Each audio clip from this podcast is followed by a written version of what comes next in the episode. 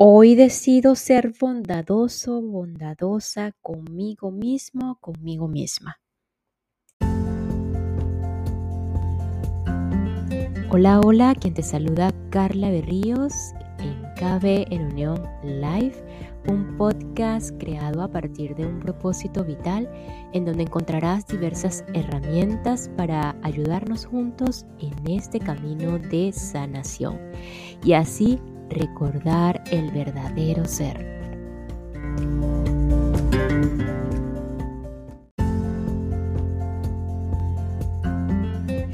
Bienvenida, bienvenido tomando la decisión de ser prioridad en la bondad con nosotros mismos.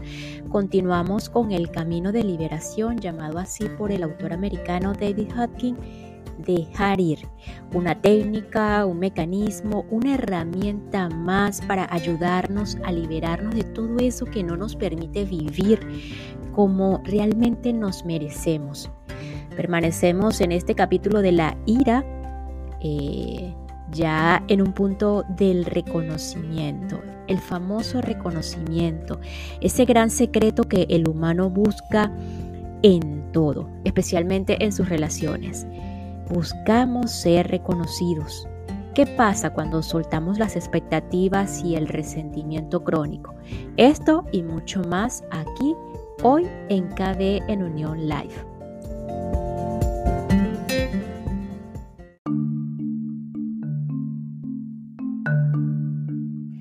El reconocimiento. Uno de los grandes secretos de las relaciones es el reconocimiento. El comportamiento de los demás hacia nosotros siempre incluye un regalo escondido. Incluso si ese comportamiento parece negativo, hay algo en él para nosotros. Muy a menudo ese algo aparece en forma de una señal que nos llega para que seamos más conscientes. Digamos, por ejemplo, que alguien nos llama estúpidos. Nuestra respuesta natural es la ira Podemos usar la energía de esa ira conscientemente. ¿De qué me está pidiendo esa persona que sea más consciente? Si nos hacemos la pregunta, es posible que lleguemos a la conclusión de que estábamos siendo egocéntricos, descuidados, no estábamos reconociendo los esfuerzos del otro y no éramos conscientes de lo que pasaba en la relación. Si seguimos este procedimiento constantemente, llegaremos a darnos cuenta de que todo el mundo en nuestra vida actúa como un espejo. Los otros reflejan lo que no hemos podido reconocer en nosotros mismos. Nos obligan a mirar lo que tenemos que abordar. ¿Qué aspecto de nuestro pequeño yo tenemos que abandonar? Esto quiere decir que de forma constante tenemos que soltar nuestro orgullo para deshacer la ira, para poder agradecer las continuas oportunidades de crecimiento que se nos presentan en la vida cotidiana. Para ello tenemos que resistirnos a la tentación de pensar que alguien, nosotros o los demás, está equivocado. Si nos fijamos en nuestro pequeño yo, veremos que esta es una de sus actividades favoritas. Por ejemplo, en la política y en los medios de comunicación. Esto se debe a que el pequeño yo desconoce una manera mejor de lograr los objetivos. No se ve o no ve la alternativa que es cambiar una situación a través de la libre elección. Una de las formas en que nos forzamos a salir de las situaciones insatisfactorias es pensando que nosotros o la propia situación es mala o está equivocada. Por ejemplo, en lugar de elegir encontrar un trabajo mejor, nuestro pequeño yo hace que el trabajo, el jefe y los compañeros sean malos, entre comillas. Debido a la imagen de maldad, ahora la situación se vuelve intolerable y nos vemos obligados a cambiarla.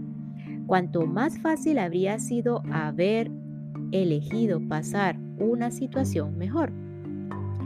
Sin embargo, debido a nuestra sensación de obligación, la culpa a menudo bloquea este camino más simple. En otras palabras, como nos hemos beneficiado de una situación, nos sentimos culpables por abandonarla.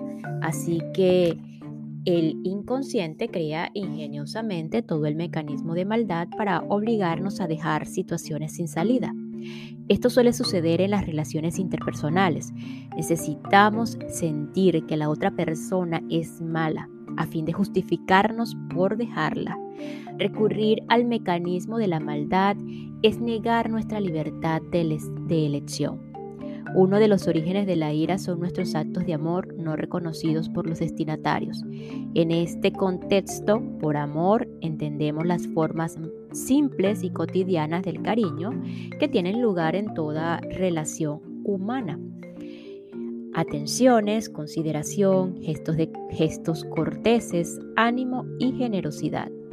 Muy a menudo, durante años, mantenemos un monólogo interno acerca de nuestro resentimiento porque el otro no reconoce nuestros gestos de amor. Si esto es así para nosotros, debe ser también el caso de los demás. Por lo tanto, mucha gente de nuestro entorno debe albergar un sinfín de pensamientos mentales acerca de nuestra falta de aprecio de sus sentimientos hacia nosotros. Podemos compensar y prevenir toda esta ira si vemos el enorme de reconocer los gestos de los demás. Esto significa reconocer todas sus comunicaciones con nosotros. Por ejemplo, si los amigos nos llaman por teléfono, les damos las gracias por habernos llamado. Lo hacemos para que se sientan completos y seguros con nosotros. Es un reconocimiento de su valor en nuestra vida y todo el mundo se siente satisfecho cuando se reconoce su valor. Mediante este simple mecanismo del reconocimiento, es posible en cuestión de días transformar drásticamente todas nuestras relaciones. Este reconocimiento no tiene por qué salir del mundo o al mundo exterior, puede tener lugar dentro de uno mismo. Al examinar nuestras relaciones podemos preguntarnos, ¿qué he dejado de reconocer en aquellos con los que tengo contacto diario? Es una experiencia muy valiosa escoger a alguna persona de nuestra vida que, en nuestra opinión, se muestre crítica hacia nosotros y comprobar que no le hemos brindado reconocimiento. Entregamos todos nuestros sentimientos negativos con respecto a ella y empezamos a concederle mérito afirmando su valor para nosotros. Su valor puede ser simplemente el de estimular nuestro crecimiento emocional. La esposa quejosa o el vecino con el ceño fruncido tratan de decirnos algo.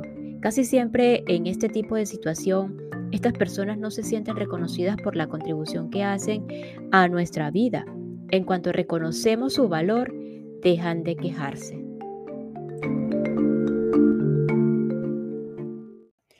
Y esta pequeña pausa es para enviar un saludo y agradecimiento a todos los que me escuchan y se encuentran en Colombia específicamente en el departamento de Magdalena, Casanare, Antioquía, Córdoba, departamento del Cauca, norte de Santander y el departamento del Huila o Huila. Muchísimas gracias Colombia por su apoyo constante y por su receptividad. Las expectativas. Cuando dejamos de presionar a los demás con nuestras expectativas, creamos el espacio para que de forma espontánea nos respondan positivamente. Podemos como medida profiláctica contrarrestar los resentimientos al dejar de considerar lo que hemos hecho por los demás como un sacrificio y verlo como un regalo de amor. Entonces podemos otorgarnos reconocimiento por este paso y abandonar nuestras expectativas, lo que disolverá las resistencias de los demás. Un simple experimento ilustra este cambio. Un hombre trajo dos camisas nuevas de México. Su diseño era totalmente diferente al tipo de ropa que estaba acostumbrado a usar. El primer día que decidió ponerse una de ellas, se dio cuenta que tenía una expectativa, una especie de orgullo sutil por hacer algo nuevo y diferente. Sin embargo, en lugar de entregar el orgullo, decidió mantenerlo. Es decir, dejó de utilizar a propósito la técnica de dejar ir para entregar el orgullo y simplemente lo dejó estar ahí. Quería ver qué pasaba, cómo respondía la gente. Ese día llevó con orgullo la camisa nueva y por supuesto nadie lo mencionó siquiera a pesar de que era totalmente diferente a su atuendo habitual. Debía haber llamado mucho la atención, pero no oyó ni un comentario. Cuando volvió a casa, se rió de, de la cierta que eh, es la teoría chico-chica del empresario Robert Ringer y eh, chico busca chica, por lo tanto la chica no tiene interés en el chico. Tan pronto como él deja de estar interesado en ella, la chica lo busca. A la mañana siguiente decidió que se pondría la otra camisa nueva, pero esta vez entregó toda su vanidad y expectativas de, haberse, de hacerse notar. Dejó ese pequeño orgullo de estar haciendo algo nuevo y diferente y reconoció el amor de todos sus amigos y el importante papel que desempeñaban en su felicidad. Completó el proceso de dejar ir y entregó por completo el tema de la camisa nueva. Sabía que estaba totalmente entregado porque le parecía igual de aceptable que se percataran eh, de la nueva camisa como que no lo hiciera. De repente ese día fue el de su camisa nueva. Casi cada persona con la que se cruzó comentó la nueva camisa. Le preguntaron dónde la había comprado y qué pasó el día pues recibiendo la intención o la atención. Este experimento explica con humor un punto clave. Conseguimos lo que queremos cuando dejamos de insistir en ello. Tener expectativas con respecto a los demás es una forma de chantaje emocional. Podemos sentir nuestra resistencia cuando los demás solicitan ciertos bienes emocionales de nosotros. Podemos protegernos del chantaje emocional si nos damos cuenta de que nosotros se los hacemos a otros y dejamos de querer manipular sus respuestas emocionales. Otra forma de prevenir la ira es tomar la decisión de no aceptar la invalidación de los demás o nuestra pequeñez. Esta decisión puede tomar la forma de una firme declaración. Ya no aceptaré la invalidación por mi parte o por parte de otros. Cuando esto se combina con el hábito de reconocer todo lo que es positivo en nosotros mismos y en los demás, las relaciones cambian rápidamente. Se han eliminado sus fuentes potenciales de ira.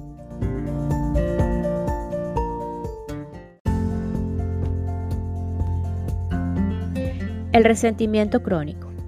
La ira crónica y no reconocida y el resentimiento resurgen en nuestra vida como depresión, que es ira dirigida contra uno mismo.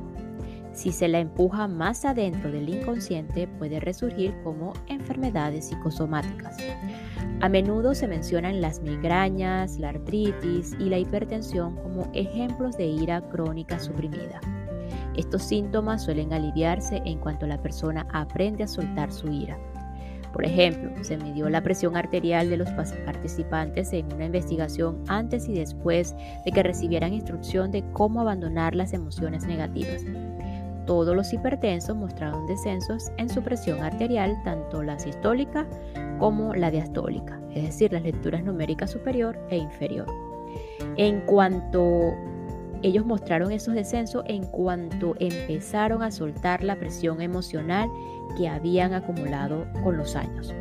El proyecto Perdón de la Universidad de Stanford confirma los beneficios para el corazón de soltar la ira y el resentimiento. Con este programa, los padres de niños muertos por la violencia entre protestantes y católicos en Irlanda aprendieron a soltar el rencor hacia el enemigo las mediciones de sus ritmos cardíacos y su resistencia física mostraron una mejoría significativa. El perdón sanó sus corazones literalmente. Ya hemos visto que la prueba muscular permite probar al instante el efecto perjudicial de la ira y el resentimiento sobre el cuerpo, las emociones, el flujo de energía y la sincronización de los hemisferios cerebrales. La ira mata a la persona enfadada no a su supuesto enemigo. a la mente le gusta que pensemos que existe la ira justificada, que toma la forma de indignación moral. Si examinamos esta indignación moral, veremos que se apoya en la vanidad y el orgullo. Nos gusta pensar que tenemos la razón en una situación y que los demás están equivocados. Esto nos da una miserable satisfacción barata y pasajera pero las pruebas musculares revelan su coste para nuestra economía física y emocional. El precio que pagamos por la ira y el resentimiento crónico es la enfermedad y la muerte prematura. ¿Vale la pena la pequeña satisfacción de tener razón? A veces el coste que estamos dispuestos a pagar por este tipo de circunstancias es sorprendente. Digamos que hicimos un préstamo a alguien y no nos los ha devuelto. Esto ha provocado un resentimiento crónico y cuando nos encontramos con la persona le hablamos lo menos posible. Si conseguimos, ser honestos con nosotros mismos, probablemente veremos que estamos obteniendo cierta satisfacción de tener razón y de que la otra persona sea la que no obra correctamente. De hecho, lo estamos disfrutando tanto que una parte de nosotros en realidad no quiere que pague la deuda pues ya no podríamos disfrutar del placer secreto que sea ella la que actúa mal. Esto fue así en un caso en que la cifra era de varios cientos de dólares. La persona que había prestado el dinero tomó la decisión de ser honesta con respecto a todas las pequeñas satisfacciones de tener razón y de que la otra persona fuera la mala y después entregó cada uno de estos sobornos del ego. Estaba claro que las recompensas del ego estaban impidiendo que el deudor pagara el préstamo. Mediante la entrega continua, el acreedor fue capaz de soltar todo el asunto y pudo ver el préstamo como un regalo. Admitió que la otra persona había necesitado realmente el dinero. ¿Por qué no considerarlo simplemente como un regalo y olvidar la expectativa de recuperarlo? En lugar del resentimiento, la actitud predominante pasó a ser de gratitud por haberle dado la oportunidad de ayudar a otro ser humano en un momento de verdadera necesidad. En el plazo de 48 horas llegó un cheque por correo por la cantidad total con una nota de disculpa por el retraso. Esta experiencia y muchas parecidas demuestran que todos estamos conectados psíquicamente la posición interna que mantenemos con respecto a la otra persona la obliga a adoptar una posición defensiva complementaria. Por tanto, perdonar y olvidar no es solo la receta del eterno optimista, sino un reconocimiento razonable de las realidades emocionales. Las acciones internas entre los seres humanos están determinadas por la configuración de las energías vibratorias que sus emociones irradian al espacio. La energía de la vibración y la forma de pensamiento con la que está asociada crean un registro legible. Aunque esta experiencia común y cotidiana no sea novedosa para la mayoría de las mujeres, que en nuestra sociedad suelen ser más intuitivas, es recibida como un shock y una sorpresa para, por un gran porcentaje de los hombres. En nuestra sociedad, los hombres suelen usar el cerebro izquierdo, dado a la razón y la lógica en lugar de la intuición, que es una función del cerebro derecho. A medida que continuamos soltando la negatividad y logramos la curación emocional, se establece un mayor equilibrio entre los hemisferios del cerebro. La facultad intuitiva también está disponible para los hombres y su emerger suele sorprenderlos gratamente. Es gratificante y sorprendente poder leer instantáneamente una situación incomprensible para la razón y la lógica. La situación ideal es la de formar una hipótesis funcional con la intuición y luego usar la razón y la lógica para comprobarla. Esto, por supuesto, compensa la ira que surge de los malentendidos y errores del cálculo y aumenta el, el, dominio de las emociones. Otro medio para disipar la ira es la disposición a renunciar a ella. Esta disposición es una decisión general de encontrar una manera mejor, de dejar de confiar en la ira para pasar al coraje y a la aceptación. Este es el primer paso en el proceso de renunciar a la ira. Los estudiantes de artes marciales saben muy bien que la ira indica debilidad y vulnerabilidad y la consideran una herramienta que se entrega al oponente.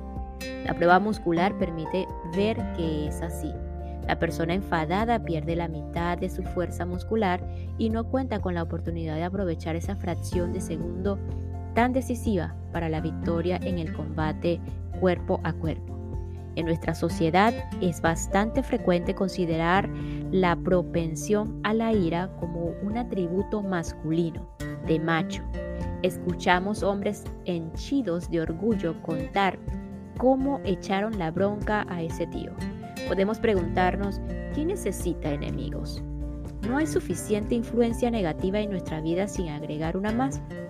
Puesto que todas las emociones generan una energía vibratoria, ¿para qué rodearnos de pensamientos negativos sobre aquellos que consideramos enemigos? ¿Por qué no dejar de considerarlos enemigos y de acopiar resentimientos y negatividad Probablemente si revisamos nuestras experiencias personales, veamos que el esfuerzo invertido en convertir en amigos a quienes antes considerábamos enemigos nos gratificó y recompensó. En la mayoría de los casos, estas personas resultan una influencia positiva. Nunca sabemos a quién vamos a necesitar como amigo en un capítulo posterior del libro de la vida. Hemos de ser conscientes de que, sin saberlo, nos convertimos en coleccionistas de injusticias. Los reportajes de los medios de comunicación están llenos de este tipo de resentimiento crónico. Vemos series de injusticias en las relaciones internacionales en las que un objetivo primordial es convertir en malas las otras naciones. Estamos programados inconscientemente para creer que coleccionar injusticias es normal. En contraste con ese patrón habitual, destructivo y debilitante, la técnica de dejar ir nos libera de mantener un recuento preciso de los males que nos han hecho. Nuestro tiempo y atención se liberan para contemplar la belleza y las oportunidades que nos rodean. La ira nos ata, no nos libera, nos conecta a otra persona y, la, y mantienen en nuestra vida estamos atrapados en el patrón negativo hasta que abandonamos la energía de la ira y las pequeñas recompensas de la justa indignación, los agravios y el deseo de venganza. Es posible que no sea la misma persona la que reaparezca una y otra vez en nuestra vida. Aparecerán otras con la misma capacidad para desencadenar nuestra ira y resentimiento. Esto se repetirá hasta que finalmente gestionemos la ira. Entonces, de repente, las personas con esa capacidad desaparecerán de nuestra vida. La ira puede obligar a alguien a alejarse físicamente de nosotros, pero psíquicamente seguirá unido a nosotros hasta que renunciemos por completo a la ira y al resentimiento. Renunciar a la ira trae muchos beneficios. Somos libres para experimentar el confort y la fluidez emocional la gratitud por las oportunidades diarias de crecer y sanar, el cuidado mutuo sin condiciones impuestas, la mejora de la salud y una mayor energía vital. Estos avances nos permiten pasar a un estado de libertad interior más eficaz y relajado.